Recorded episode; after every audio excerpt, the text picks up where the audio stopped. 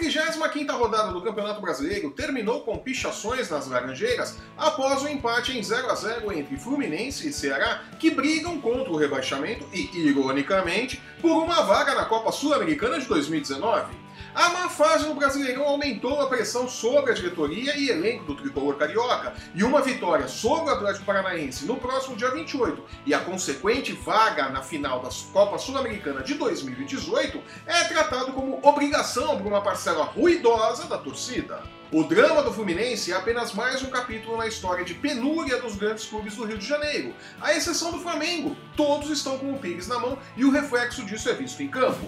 Eu sou o Flávio Soares e estas são as minhas caneladas para o ganhador.com.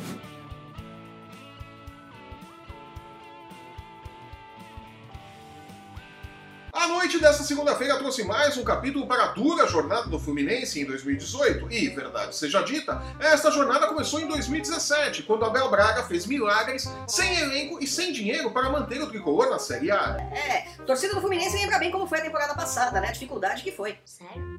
O empate em 0 a 0 contra o Ceará do técnico Que vive no mundo muito doido! Lisca levou o Fluminense a completar cinco rodadas sem vitória no Campeonato Brasileiro. E o pior, cinco rodadas sem marcar um único gol que seja. É, tá parecendo o Corinthians, né? You can't handle the truth. O Corinthians pelo menos faz gol aqui e ali, né? Nossa! Como se fosse uma canção de Belchior, vivendo sem dinheiro no banco e sem parentes importantes, o clube está com salários CLT atrasados há dois meses e os jogadores com direitos de imagem não recebem há cinco meses. Flávio, you fools. É muita ingenuidade achar que isso não teria reflexos dentro de campo. Ah, jura? Não que o time entre em campo para perder ou rebaixar o clube, mas é natural que a dedicação ao trabalho diminua. Bom, acho que eu vou pra casa. Coloque-se em uma situação de não receber salário por dois meses e me diga como você trabalharia. né? Jogador de futebol é a mesma coisa. Não tem dinheiro no bolso, não vai ter de- dedicação 100% em campo, né? Vamos falar a verdade. Ô, louco, tio. Cansado da bagunça nas Laranjeiras, Abel Braga pegou seu boné e foi para casa descansar o restante da temporada.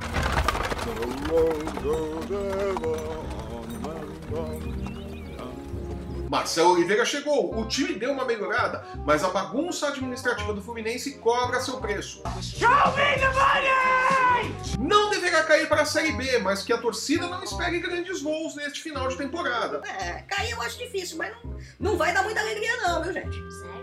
Especificamente, que não esperem uma grande virada no próximo dia 28, na volta da semifinal da Copa Sul-Americana contra o Atlético Paranaense. Precisando reverter uma vantagem de 2 a 0 construída pelo Furacão na ida, o tricolor, que recorre a vaquinhas para pagar alguma coisa dos salários atrasados, dificilmente chegará à grande final do torneio continental, cuja premiação poderia dar algum respiro momentâneo ao combalido caixa do Fluminense.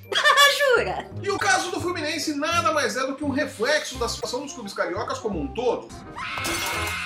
Exceto pelo Flamengo, que se organizou muito bem financeiramente, mas não conseguiu transformar essa organização em títulos importantes.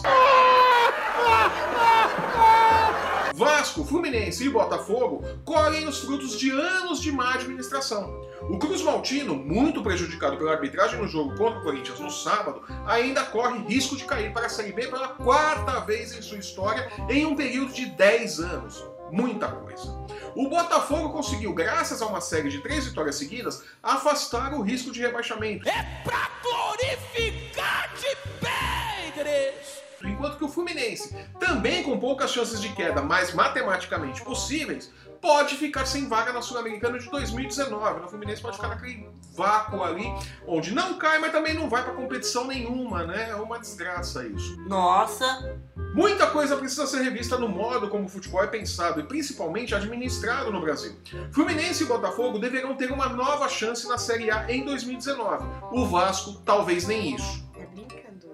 E como um pássaro agourento sobrevoando as sedes dos grandes clubes cariocas, fico por aqui. Eu sou o Flávio Soares e estas foram as minhas caneladas para o Ganhador.com. Acabou!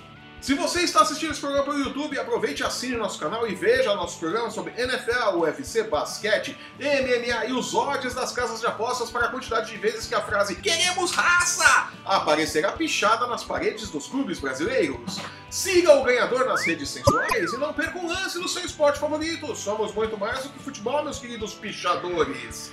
No post que acompanha este vídeo, você encontra os links para seguir o ganhador no Facebook, no Instagram e no Twitter. Acesse o e não perca nossas dicas e palpites para os jogos da rodada nas principais competições esportivas do mundo.